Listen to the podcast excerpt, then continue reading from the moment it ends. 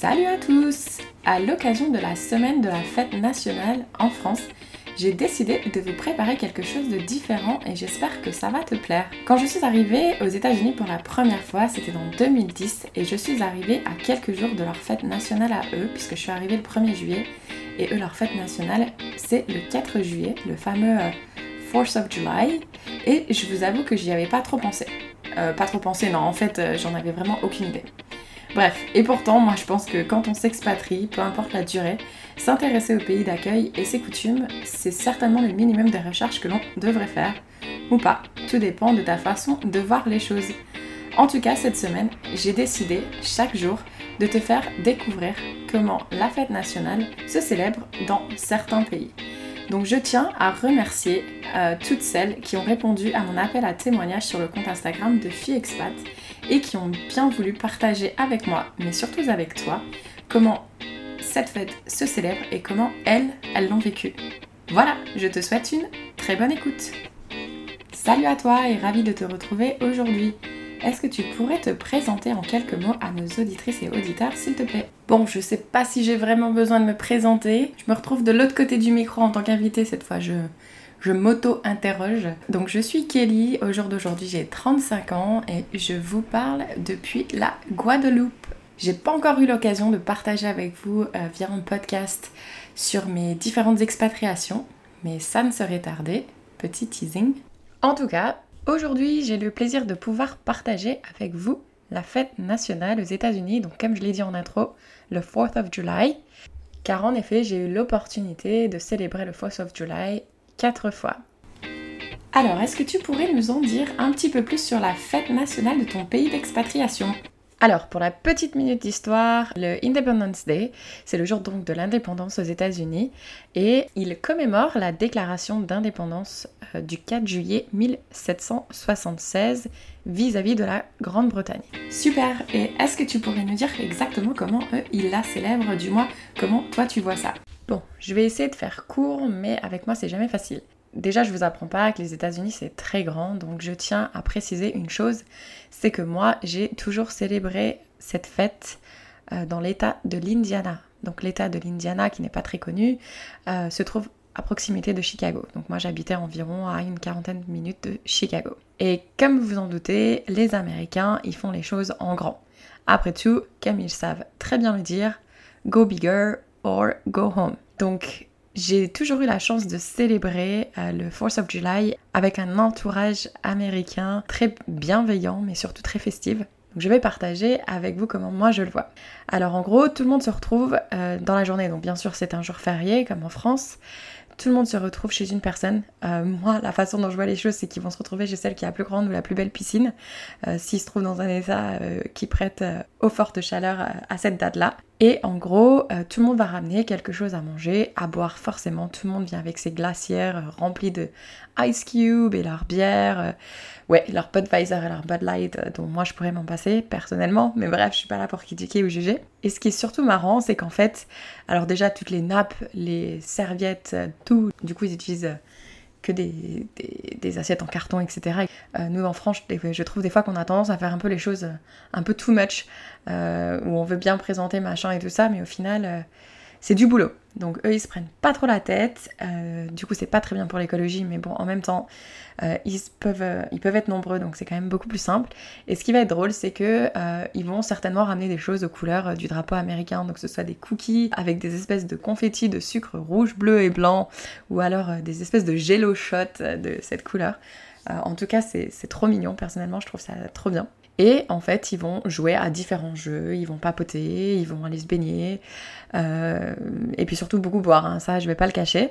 Euh, mais en tout cas, une chose est sûre, c'est qu'il est préférable de ne pas travailler le lendemain car le mal de tête risque d'être au rendez-vous. Et bien évidemment, il va y avoir un très grand feu d'artifice euh, qui est vraiment digne des États-Unis parce qu'en général c'est un feu d'artifice qui est, qui est quand même incroyable. Euh, donc voilà, donc euh, je trouve que ça se ressemble un petit peu euh, à la fête nationale française. Est-ce que à tout hasard tu aurais une anecdote à partager avec nous que tu aurais vécu lors de cette fête nationale?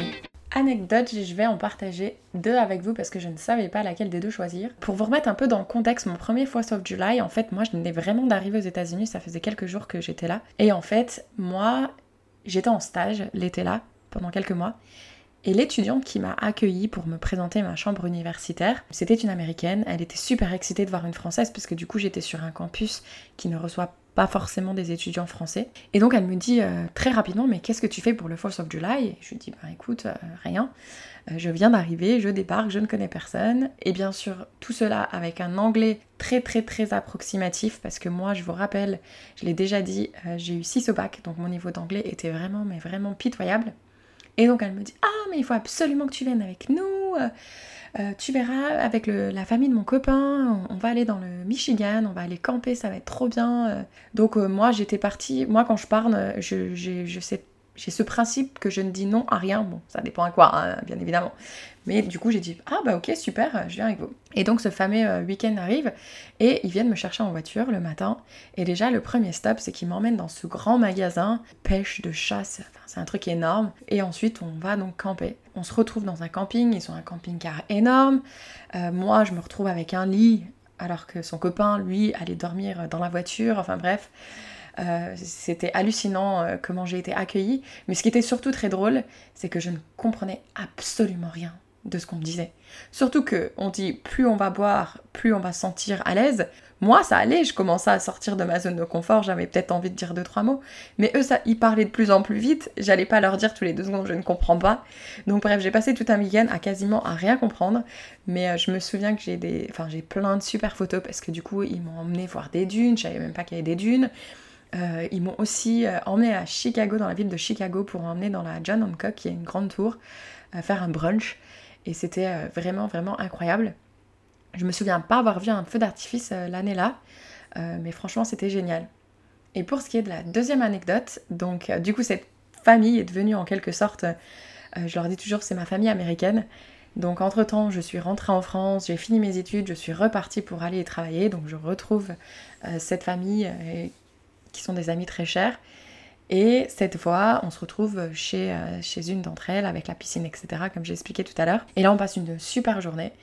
Mais euh, ce que j'ai vraiment adoré à la fin de cette journée, c'est qu'à un moment donné, une des mamans, parce qu'il y avait quand même pas mal d'enfants à, cette, euh, à ce 4th of July, une des mamans qui n'avait pas trop bu le jour-là, elle me dit Ah, les filles, allez, venez, on va aller boire un cocktail dans un bar. En plus, Kelly, elle a jamais testé, il faut absolument qu'on aille faire ça. Et en fait, toutes les femmes, on s'est tous retrouvées à aller au bar et j'ai adoré ça parce que je me suis dit, euh, en général, c'est le genre de truc que les hommes iraient faire. Et là, que nous, on s'esquive un peu, qu'on laisse tous les gamins euh, au papa. Et nous, on se casse, on va se boire un cocktail. Euh, et on a vraiment passé un super moment, on a bien rigolé.